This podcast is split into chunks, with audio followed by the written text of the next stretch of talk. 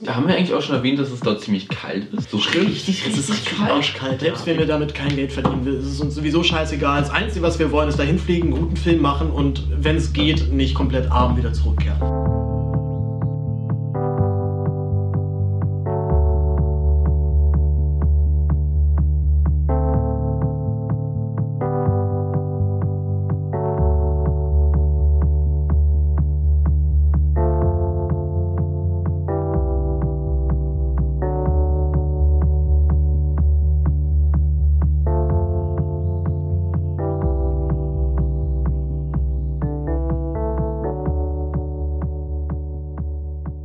Und damit herzlich willkommen, liebe Hörerinnen und Hörer, und herzlich willkommen zu einer weiteren Ausgabe des Res Publica Podcast.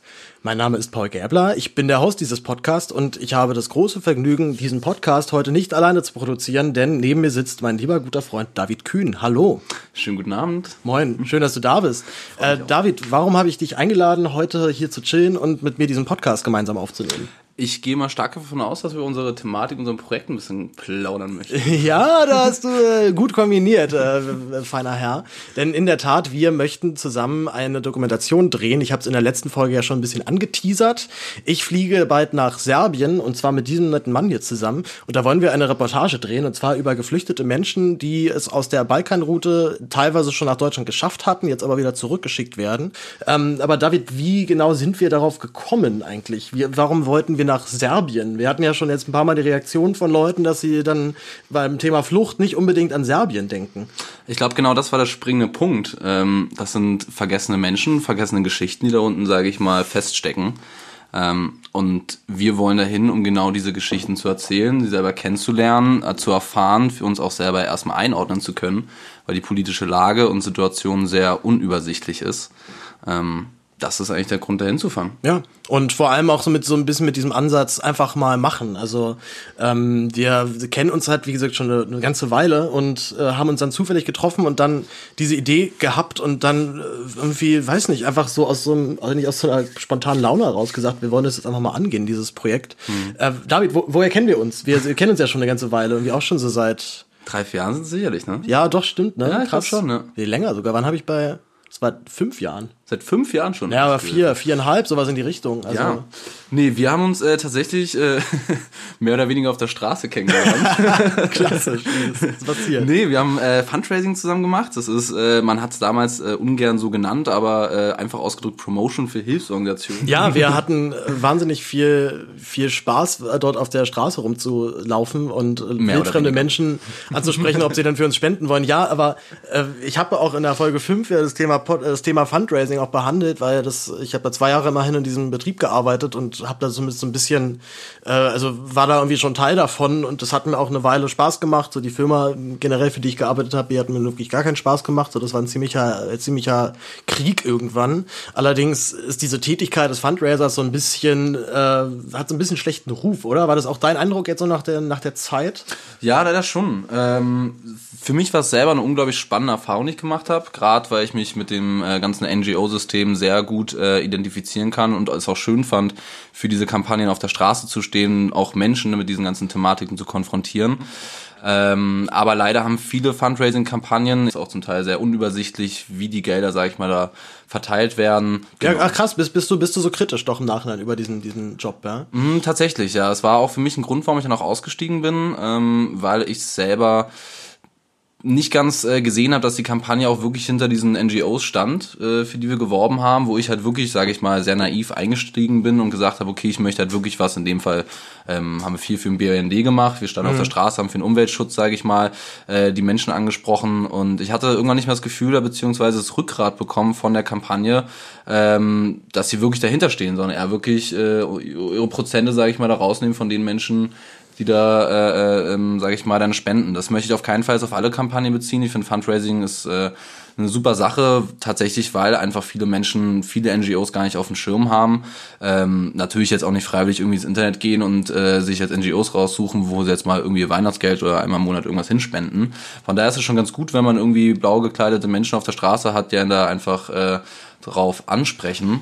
Mm, ich finde es aber auch wichtig, wenn man wirklich schaut oder dass man wirklich schaut, was auch für eine Kampagne dahinter steht. Ja, also was, was ich glaube, was du auch so, was du, was, was dich wahrscheinlich abgeschreckt hat, ist einfach dieses Unternehmen an sich. Also, dass mhm. es einfach eine Firma gibt, die dafür zuständig ist, dass Menschen auf der Straße rumlaufen und andere Leute werben, doch bei diesem, bei dieser Hilfskampagne Mitglied zu sein das kann ich auch echt gut nachvollziehen, weil, na klar, man kriegt ja irgendwie auch dann auch so Einblicke in die, was machen denn die Leute da oben und so, also die halt letztendlich nur dafür zuständig sind, dass Leute auf der Straße stehen, die die ganze Verwaltung davon machen. Und so ein System ist, glaube ich, immer anfällig dafür, dass dann Gelder halt für Sachen ausgegeben werden, wo man jetzt sich fragen muss, naja, aber ist das ist doch letztendlich auch Spendergeld, ne? Also wenn wir irgendwie als Firma irgendwie so eine fette Party machen, irgendwie für drei Tage in irgendeinem Haus in Brandenburg und äh, ich weiß nicht, warst du da sogar mit? Es gab doch irgendwie. Nee, diesen, ah, du weißt noch, du weißt noch von diesen, also ich, ich war danach echt so ein bisschen abgeturnt. Ich fand's so. auch krass, also wir hatten ja auch einmal im Monat so einen Stammtisch, sage ich mal, wo wir uns getroffen haben und es war super, irgendwie um das Team zusammenzuschweißen. Ging aber doch einfach viel auf die Firma, sage ich mal, wo man natürlich ja. am Anfang sich auch drüber gefreut hat, aber dann doch irgendwie nach ein paar Treffen sich auch gefragt hat, okay, auf welchen Nacken saufe ich eigentlich gerade hier? Mhm. Ne? Und ähm, ich glaube so, dass das Ding, was mich dann wirklich irgendwann sehr verstört hat, ist dann wirklich mal den Kampagnenleiter, also es gab ja sozusagen den Städteleiter, äh, ähm, den hat man natürlich dauerhaft vor Ort gehabt, aber den Kampagnenleiter, der irgendwie ankam in seinem fetten Porsche und seinem Anzug und sich da irgendwie aufgestellt hat ja. und dann irgendwie dauerhaft abgelenkt war in seiner Ansprache, weil seine iWatch da irgendwie die ganze Zeit geklingelt hatte. Und das war für mich echt so ein Part, wo ich gemerkt habe, okay, ähm, da kann ich nicht mehr ganz hinterstehen. Ja, sind einfach dann halt Leute, die dann letztendlich immer noch Business oder, oder Verkäufer ja eigentlich sind. So, ich ja. meine, in jeder Versicherung sieht's genauso aus. Genau. Ne? Da laufen jetzt auch irgendwie dann ein bisschen dieselben Leute rum, die machen es halt mhm. halt mit diesem ökologischen oder gesellschaftlich wertvollen Anstrich und dadurch kommt man natürlich in eine ziemliche Fallhöhe, glaube ich, mhm. so was die Moral angeht. Was ich auf alle Fälle nochmal dazu sagen möchte, ist, dass ich, ähm, wie gesagt, jetzt nicht alle Fundraising-Organisationen Organisation da in ein Fass werfen möchte. Ähm, viele Organisationen haben ja auch ihre eigenen Leute. Unsere Kampagne speziell war ja einfach ein Verein, der für verschiedenste Hilfsorganisationen gearbeitet hat und der wirklich nur für die Promotion da war. Ähm, sprich, ähm, man hat ja sozusagen nicht direkt die Leute äh, von der Hilfsorganisation angesprochen auf der Straße, sondern erst über diesen Verein. Ähm, es gibt genug Vereine, genug Menschen auf der Straße, die halt wirklich vom Verein selber dastehen und was machen. Also ich ja. äh, möchte da jetzt auf keinen Fall die Menschen, die jetzt auch gerade im Winter bei diesem Wetter irgendwie dich am Kudum anquatschen, um Spenden bitten, ähm, da auf alle Fälle nicht meinen Kamm scheren. Das ist auf alle Fälle überhaupt nicht. Also Job. Sowieso eigentlich die Leute, die da auf der Straße stehen, das sind ja halt die, die, die, die, die, die Tat, Fälle, die, genau. die dafür verantwortlich sind, geschweige denn, dass die da das irgendwie beeinflussen beeinflussen können. Und ich, so wie ich das Erinnerung habe, wir standen ja da alle so mit so einem krassen, mit so einer Übermotivation ja auch, weil wir halt wussten, wir machen das für Hilfsorganisationen, genau. wir spenden für für die armen Leute in Uni, in, in, äh, für die armen Leute von UNICEF und so. Also das sind ja alles äh, Orgas, die natürlich alle kritikwürdig sind, aber die im mhm. Kern alle super Sache, super Arbeit leisten mhm. und wo man definitiv eher mal sein Geld hinstecken sollte als in irgendwelchen äh, Konsumscheiß. Auf alle Fälle. Ja. Also, aber merkst du so im Nachhinein, dass es dir auch was gebracht hat, so rein vom, vom Auftritt? Also weil ich, ich merke das total, dass mir das viel, viel gebracht hat. Ich habe das, ich habe das selber ähm, relativ jung angefangen, mit 17, glaube ich, bin ich in die Kampagne reingegangen, direkt nach der Schule und ich habe gemerkt, allein am Tag 200 Menschen irgendwie anzusprechen, irgendwie mit denen Diskurs und ja auch nicht irgendwie äh, harmlos, sag ich mal, sondern auch wirklich mit einem Diskussionsgrund und auch dahinter zu stehen, sich auch politisch oder beziehungsweise da dann ökologisch oder wie auch immer, sich auch damit auseinanderzusetzen, also auch hinter seiner Meinung zu stehen.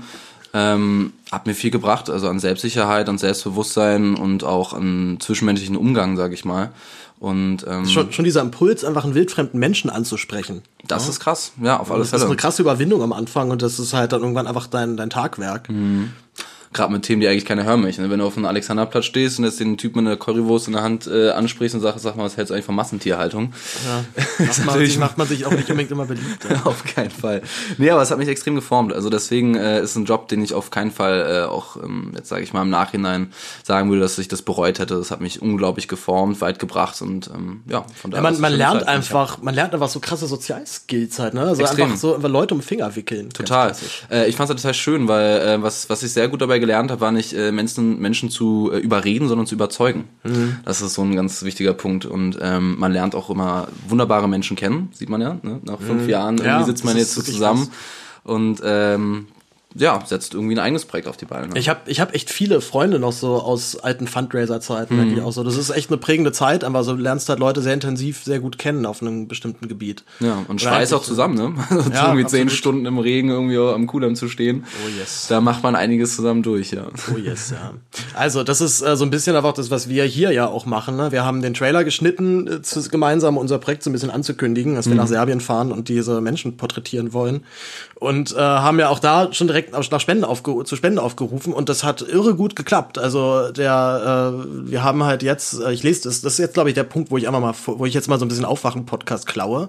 Und wir kommen jetzt nämlich auf die Tribüne mit den ganzen Leuten, die uns unterstützen. Juhu. Wir lesen jetzt einfach mal der Reihe nach vor. Wir haben einmal am ersten Tag direkt noch nicht, es war noch nicht mal der erste Tag. Wir hatten, ich habe das nur ein paar, paar Freunden erstmal zugeschickt, das Video, unseren Trailer. Und dann hat direkt mein guter Freund Sharon Zuracek 20 Euro gespendet. Herzlichen Dank dafür. Vielen Dank. Ein großer Dank geht auch an Patricia Het Herterich. Ich hoffe, das ist einigermaßen richtig äh, übernommen von äh, PayPal. Sie hat mir nämlich 25 Pound geschickt. Das ist äh, sehr nett. Herzlichen Dank auch an der Stelle, dass wir direkt so mit mehreren Währungen da jetzt, ähm, äh, jetzt nach Serbien fahren. Das ist natürlich Premium. Äh, Leonard Feineis hat uns auch noch 5 Euro geschickt. Auch dafür herzlichen Dank. Direkt am Tag 1 ging es darauf weiter mit Matthias Mohr. Der hat 25 Euro gespendet und den Vogel abgeschossen am Abend hat dann Clara Konze mit sage und schreibe 50 Euro auf einen wow. Schlag. Also Props an, äh, an Clara. Vielen herzlichen Dank dafür.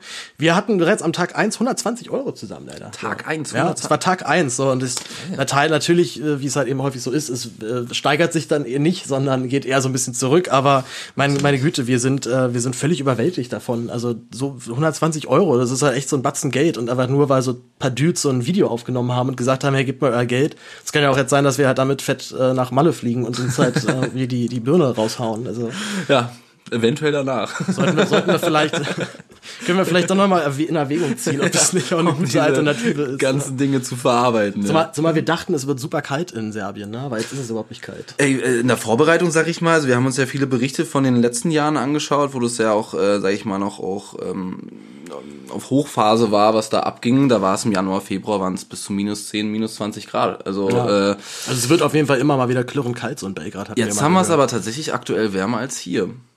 Ja. Also, also jetzt, wer schon also angefangen hat, Socken zu stricken, Leute, macht mal eine Pause. Wir geben uns lieber so T-Shirts, so könnten wir gebrauchen vielleicht. Auf ja. alle Fälle. Jetzt ist äh, es ist crazy. Also jetzt gerade sind wohl wurde mir heute angezeigt irgendwie 16 bis 18 Grad in Belgrad gerade. Wow. Also das ist halt wirklich crazy. So also da ist äh, also Krass. das kann das gibt halt wohl immer mal so Phasen, wo es dann auch dort in diesen Städten auch da mal wärmer wird. Das ist jetzt wohl nicht unüblich, aber dass es halt so einen milden Winter wohl gibt, wurde mir jetzt äh, auch gesagt, äh, ist nicht unbedingt normal. Und äh, wir machen wir machen mal direkt weiter mit Tag Da haben zwei Leute gespendet, nämlich einmal äh, ein gewisser Manuel Bocatius, hat 10 Euro gespendet und dann ein gewisses Solveig Weimar 5 Euro gespendet. Ähm, so, also 15 Euro am Tag Nummer 2 ist auch schon mal geil. Meine, es ist Mittagessen drin, ne? Für ja, beide. Eben. Das ist super. Es sind alles, es ist alles richtig, halt, richtig. es ist alles halt Geld, was uns den, äh, den Trip leichter macht. Dann hatten wir einmal die Hardcore-Superspende von Thorsten Robitzky. Der hat uns tatsächlich einfach mal 100 Euro überwiesen. Thorsten, Thorsten. Äh, geiler Typ. Heftig. Premium, Premium Geil, Mensch. Vielen, vielen Dank. Wir Meine sind Herren. völlig überwältigt und auch nochmal Cody Corso Ach, hat auch nochmal 10 Euro gespendet, äh, direkt am nächsten Tag. Also wir sind jetzt Stand äh, bei 155, 255 Euro. 255 Euro, meine Fresse. So, also wir sind, ähm, wir sind total dankbar erstmal dafür. Geil. Super, super Die nice. Tontechnik ist drin. Tontechnik ist drin und äh, ein Flug ist. So einer, na, Nein, wir müssen ja tauschen, wir müssen, müssen entscheiden. entscheiden ja. ja. Ich würde eher sagen, äh, schon mal schon mal der Hinflug ja. für uns beide ist bezahlt. Geil. Um Rückflug müssen wir uns auch kümmern und wenn dann Wie halt noch mal ein bisschen was zusammenkommt, genau. Ich würde gerne nach Hause, Leute. Genau, also jetzt ist der Stand, wir können hinfliegen, wir leben dann aber auf der Straße. Also wenn ihr das möchtet, ähm, Gut, okay. dann ist es natürlich auch echt eine Frage, Real, wie real die Dog Doku werden soll, aber äh, ja, nach Hause wäre ganz schön, ja. Also mit anderen Worten, wenn ihr noch 10 Euro übrigen könnt, wenn ihr noch weitere äh, sehr reiche Menschen in eurem Umfeld wisst, von denen ihr glaubt, dass sie sich für diese Thematik interessieren könnten und es auch feiern, wenn sich kreativer und selbstständig gemachter Journalismus etabliert, dann äh, ja, dann folgt dann folgt uns bei Instagram und bei Twitter, das sowieso, aber vor allem spendet auch gerne für uns. Das findet ihr alles unter www respublikapodcast.de. Und äh, in den Show Notes dieser Folge werdet ihr auch noch den Link zu, unseren, zu unserem Trailer finden, wenn ihr den noch nicht geguckt haben solltet. Ähm, David, wann geht's eigentlich los? In neun Tagen. Das Ach, ist echt nicht mehr lang. Du Scheiße, ja. Und dann, ja. was, was ist so der Plan? Also was, was haben wir dann konkret vor? Has, äh, wir, sind ja, wir sind ja, wir sind ja nicht ganz unvorbereitet, auch wenn nee. man das annehmen könnte. Also wir einfach hin ein ist Gedanken schön gemacht. gesagt. Ähm, natürlich fährt man einfach hin, aber wir haben uns auch echt natürlich jetzt die letzten Wochen und Tage intensiv darauf vorbereitet. Wir haben viele Ansprechpartner, viele Organisationen, mit denen wir da ähm, uns connected haben, die uns auch unglaublich äh, da zur Seite stehen. Also wo ich auch echt nicht mit gerechnet habe. Wir haben uns am ersten Tag äh, irgendwie zusammengesetzt in einen Café und haben die ganze Debatte, sage ich mal, erstmal durchgekaut und dann uns einen Gedanken gemacht, okay, wie kommen wir jetzt an diese Quellen? Es hat eine halbe Stunde gedauert nach zwei E-Mails, die wir verschickt haben an zwei verschiedene äh, Hilfsorganisationen kam direkt einen Tag später irgendwie eine Antwort zurück und wir waren so mit wie im Boot. Ne? Also äh, wir haben fünf, sechs Tage da vor Ort, äh, fünf, die wir jetzt komplett durchgeplant haben, einen als, sage ich mal, Spare-Tag. Man weiß ja nie, was da noch so dazukommt. Ähm, wir sind da ähm, in, in Belgrad viel unterwegs, jetzt aktuell neu dazu mit der ähm, kroatischen Grenzdebatte, sage ich mal, als äh, milde es, ausgedrückt. Es gibt, halt, es gibt halt einfach immer wieder Vorfälle an der Grenze, wo dann Leute durchbrechen wollen und was mich halt dann immer wirklich schockt, ist, wie brutal die serbische, beziehungsweise die kroatische Polizei in dem ja. Fall dann agiert und auch tatsächlich nochmal die, die Grenzsituation zwischen Serbien und Ungarn ist ja auch nochmal hochbrisant, denn Serbien ist das erste Land dann auf der Balkanroute, was nicht äh, EU ist, also zwar andersrum gesehen, wer in Serbien gerade ist, möchte unbedingt dann nach Ungarn rein, weil innerhalb der EU ist nochmal anderer, anderer Rechtsstatus, ein anderer Schutzstatus auch nochmal für dich gilt. Das bedeutet also, dass das so ein, so ein, so ein bisschen so ein Hotspot ist. Und in Bosnien nebenan, habe ich jetzt schon häufig gehört, soll es fast noch schlimmer sein. Hm. Also ähm, das ganze Ding ist immer noch richtig heiß und was sicher, glaube ich, auch an dem ganzen, äh, du hast ja auch einleitend gesagt, ne, wir wissen irgendwie nicht wirklich viel über diese, ja. über die Thematik, wir wissen nicht genau, was da jetzt Ort vor Ort passiert. Äh, man kann es schon alles finden, ne? also es ist jetzt nicht so, dass das nicht berichtet wird, da gibt's auch dann Beiträge zu, aber das ist halt nicht Top-Thema gerade. Also Generell ist die ganze Debatte einfach in, in Deutschland in den Medien komplett untergegangen. Also man hat auch das Gefühl, ich selber hatte auch da das Gefühl, bevor ich mich mit der Sache überhaupt auseinandergesetzt habe, das ist gar nicht mehr so, wie es, äh, sag ich mal, 2017 zum Teil war. Ich finde es wichtig, da einfach ein Licht drauf zu werfen und hoffentlich mit dieser Dokumentation einfach wieder ein bisschen mehr ähm, ja, Präsenz für das Thema aufzubauen. Ja, und auch, dass es so eine, ja, auch so eine grundlegende Frage ist eigentlich, was ist, was macht diese EU eigentlich gerade? Also mhm. ist die nicht genau dafür zuständig, dass wir diese Fluchtproblematik zumindest so weit regeln, dass jemand, der bereits in der, innerhalb der EU ist oder zumindest an der Außengrenze steht, da halt nicht wie den harten, heftigen Staat äh, kennenlernt, der dann den Grenzzaun hoch, hochzieht und mit Bullen und, und Polizeihunden vorgeht. Mhm. Also da werden ja auch äh, nochmal so ein paar elementare Fragen auch nochmal interessant. Also was ist diese EU überhaupt? Was ist das was bedeutet das, der freie, äh, ähm, die, die mhm. Freiheit, die wir uns hier auf die Fahnen schreiben und warum endet sie dann immer so abrupt, soweit die, die Außengrenze passiert ja. ist? Und ich, ich finde es auch super spannend, wie die Menschen, also wie ich es jetzt in einzelnen Interviews auch schon irgendwie nach langen Suchen und gefunden habe, wie auch die Meinung sich äh, von diesen Flüchtlingen auch gegenüber Europa und auch gerade Deutschland einfach sehr verschärft hat. Also wie Deutschland einfach in einem Licht dasteht das ist nicht schön, sage ich mal. Ich denke, wir werden auch Situationen vor Ort haben, wo wir als Deutsche uns vorstellen, auch erstmal uns, äh, sage ich mal, ähm, rechtfertigen müssen. Ja, das, und das, das gucken wir uns halt seitdem dementsprechend an. Also ich glaube nochmal, die krassere, krassere Variante davon ist dann wahrscheinlich so afrikanische EU-Außengrenze. Also da, also die Bilder, die ich halt da dann kenne von den von diesen Grenzsicherungsanlagen, ja. da kriegst du echt schon das Schlucken, merkst okay, das ist jetzt nicht so sonderlich menschenfreundlich eigentlich. Ne? Also ich meine, das sind halt alles auch so Themen, da gibt's einfach keine einfache Antwort drauf. Also ich weiß jetzt auch nicht sofort die Lösung in der Flüchtlingsfrage und mir sehr wohl bewusst, dass das natürlich nicht der Way sein kann, dass, äh, dass einfach letztendlich alle oder sämtliche Menschen in, nach, nach Europa ziehen und halt einfach dann hier ihr Leben führen. Natürlich muss halt die Frage sein, wie schaffst du es, dass möglichst alle Menschen glücklich auf dieser Erde leben können. Aber halt dieser so versteckt rassistische Ansatz immer in der Flüchtlingspolitik, der kotzt mich dann doch immer leicht an. Also immer diese Unterscheidung zwischen Wirtschaftsflüchtling und wirklicher Kriegsflüchtling. Also wenn du vor Krieg fließt, dann ist es, dann ist, dann akzeptieren wir das. Aber mhm. wenn du jetzt einfach nur davor fließt, weil bei dir die Situation im Land einfach eine Katastrophe ist und du kein Bein auf die Erde kriegst, so, genau, verhungern, am Verhungern bist, äh, keinen Job findest, deine, also es ist, klappt gar nicht. So all die Sachen, die man sich, die man sich so fürs Leben vornimmt, sind dort einfach nicht, sind dort einfach nicht am Start. Das ist das absolute Recht von jedem Menschen dann zu sagen, dann gehe ich jetzt woanders hin. Und äh, bloß weil das, also da sind wir natürlich dann in der glücklichen Position, so einen EU-Pass zu haben. Also wir sind als als, als äh, Menschen da so überprivilegiert, äh, als, als Geborene in der westlichen Welt. Ich wollte sagen, dafür haben wir nicht viel gemacht. Ne? Ja, genau. Wir hatten halt einfach so ein bisschen Glück bei, ja, der, bei, der, bei der Auswahl. Irgendwie dann. Wir sind halt irgendwie dann hier zur Welt gekommen. Ja. War jetzt nicht, so, habe ich auf jeden Fall nicht sonderlich viel Einfluss drauf gehabt und dementsprechend glaube ich auch, dass es so ein bisschen eine Aufgabe ist, auch eigentlich von jedem hier in unserem, äh, in unserem Land, wer sich auch dann, so wie wir es ja beide tun, mit journalistischen oder auch so, so politischen Fragen auseinandersetzt, das halt dann auch zu porträtieren und da auch eine Aufmerksamkeit drauf zu lenken. Ja, und jeder sich auf seine Art und Weise auch einzusetzen dafür. Ja. Also das finde ich sehr wichtig. Auf seine wunderbare Art und Weise eingesetzt hat sich übrigens ein gewisser Pavel, den ich äh, natürlich allein schon wegen dem Namen äh, nahestehe. Er hatte nämlich ein paar Sachen geschrieben, die ich äh, spannend fand. Und zwar, ich bin seit 1991 in Deutschland und lebe im Süden als mittlerweile Landsmann von Seehofer und Scheuer. Ich habe einer der Flüchtlinge, die im Rahmen des Bürgerkriegs geflüchtet sind. Mittlerweile recht gut integriert und fühle mich in Bayern eher zu Hause als in Serbien. Trotz allem habe ich mein Trauma des Fliehens nicht vergessen und bin sehr gespannt auf die Geschichte, die du nach der Reise zu erzählen haben werdest. Ey, Pavel, geiler Typ. Tausend, tausend Dank für diese E-Mail. Wir haben uns super gefreut. Das ist schön, wenn man da auch so eine persönliche Ader nochmal trifft. Hm. Ähm, meine, meine Kontoinformationen schicke ich dir gleich nochmal zu, aber auch die findest du natürlich unter www.respublikapodcast.de. Ihr könnt ja einfach über PayPal spenden oder ihr könnt natürlich auch über eine ganz normale Banküberweisung spenden. Bitte gerne noch nur so eine Notiz hinzufügen, dass ich halt weiß, das ist jetzt halt explizites äh, Serbien-Money.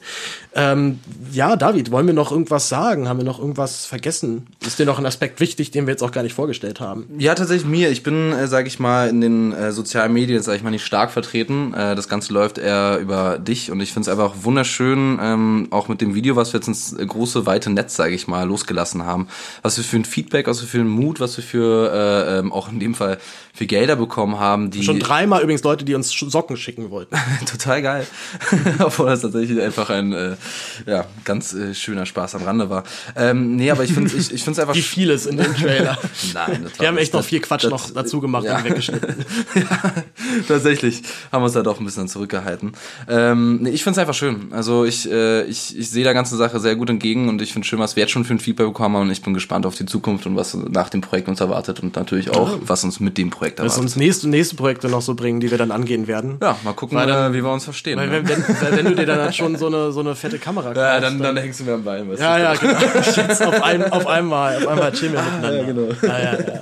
Nee, wir können uns eigentlich nicht sonderlich leiden. Also auch das, das ist jetzt hier gut inszeniert hier vor diesem Mikrofon. Ja. Aber ähm, das werden auch sechs äh, beschissene Tage eigentlich so. Eigentlich vor allem mit schon. Dir. Also wir haben uns auch zwei äh, äh verschiedene Airbnb geholt. Nicht zwei verschiedene nee, Zimmer. Nee, du, du stehst in so einem Billo Airbnb, ich gehe ins Hilton. Ja, genau, genau. Wunderbar, okay. Ja, nochmal herzlichen Dank. Das war jetzt eine kleine Respublika-Spezialfolge, völlig ähm, zusammenhanglos an einem Sonntag gesendet. Äh, normalerweise mache ich ja mal zweiwöchigen Rhythmus. Das ist, heißt, also es ist alles viel zu früh, aber es hat halt, wie gesagt, auch einen besonderen Anstrich durch dieses Projekt, das wir hier angehen. Ähm, ja, also nochmal auch der Aufruf an alle anderen Hobby-Podcaster, Journalisten, was auch immer da draußen, äh, überlegen es zu werden. Ähm, also ist, war bis jetzt immer auch meine Erfahrung, auch beim Podcasten, wenn man fragt, ist man völlig überrascht, wie viele Leute Ja sagen. Also natürlich kriegt man auch mal Absagen für Projekte oder äh, irgendwelche Sachen klappen nicht so, wie man sich sofort vorstellt, aber meistens war immer meine Erfahrung, wenn du anfragst, kommt immer mindestens eine Reaktion und meistens eigentlich immer eine positive. Ja. Also auch so ein Ding, wie wir das jetzt hier durchziehen, ist einfach nur ein Durchziehen. Ich glaube, um das Ding machen. die Steine ins Rollen zu bringen, hat es drei Cappuccinos gedauert. Drei ja. E-Mails und fertig. Also ja, klar, genau. danach kam natürlich auch noch viel Arbeit und die wird auch noch auf uns zukommen. Ja, das ähm, schneiden allein ja schon. So. Das ist, und halt das vor Ort sein, weil da können, es können viele Sachen schief gehen. so allein natürlich. schon, wir arbeiten mit Technik, mit der wir nicht super krass vertraut sind oder die zum ersten Mal so in dieser, dieser Form dann auch mit dem Druck bedienen, dass wir mhm. jetzt hier irgendwie hier sind und schon Geld investiert haben und da jetzt irgendwie auch was Vernünftiges rauskommen muss. Und gerade Technik kann dann immer mal irgendwie einen Strich durch die Rechnung machen. Klar. So. Sie geht einfach nicht und man genau weiß nicht, was falsch ist. Und auch Menschen natürlich, die uns da auch zur Seite stehen, nicht nur Technik. Ja, und auch, auch wir, die uns selbst dann zur Seite stehen oder auch nicht. Hoffentlich. auch wir sind ja, ja da nicht ganz, äh, nicht, nicht ganz, äh, auch, so, genau. auch da natürlich anfällig dafür, auch mal Fehler ja. zu machen. Aber und das ist auch, äh, wenn ich es nochmal dazu sagen darf, das ist auch für mich ein großer Motivator natürlich auch, ähm, die Geschichten und Menschen dort vor Ort zeigen, aber auch äh, die Menschen zeigen, die was tun. So und auch vielleicht ein bisschen den Weg, also so wollen wir auch die Dokumentation gestalten, ähm, uns ja auch selber in die Dokumentation einzubauen ähm, und selber auch den Weg vom Anfang bis zum Ende zu erzählen, ähm, um halt auch einfach ein bisschen ähm, Licht drauf zu werfen, dass Machen einfach nicht schwer ist. Sich ein Thema rauszusuchen, was einen ähm, irgendwie begeistert oder traurig macht oder verunsichert oder was auch immer und ähm, aufstehen und machen. Punkt. Ein wunderschönes Schlusswort. David, ich danke dir. Ich danke dir. Und an meine Hörerinnen, die dank, den danke ich natürlich auch. Ähm, schön, dass ihr zugehört habt. Wie gesagt, unterstützt meine Arbeit, wenn ihr sie gut und unterstützenswert findet. Und wir hören uns nächste Woche sogar schon wieder da mit meinem Interview mit Klaus Lederer. Dann gibt's auch noch mal ein paar letzte News, die dann so äh, anstehen, kurz bevor ich dann zu meiner Reise aufbreche. Und ich schätze mal, danach hören wir uns wieder, wenn das Projekt fertig ist. Wenn, da kann ich auch ein bisschen was gerne zu erzählen. Und ansonsten hört auf jeden Fall noch den Zweifach-Nerds-Podcast. Ich habe gestern erst mit Johannes eine neue Folge aufgenommen. Das heißt, die wird jetzt auch bald veröffentlicht. Auf jeden Fall darauf achten. Wir beschäftigen uns dieses Mal mit Deadmau5. Es geht wieder so ein bisschen Richtung EDM-Pop. Aber äh, ja, es hat freut mich total, dass das wieder funktioniert. Und jetzt wünsche ich allen einen wunderschönen Tag, Abend, was auch immer, in welcher Phase des Tages ihr gerade angekommen seid. Und sage Tschüss und bis bald. Ciao. Ciao.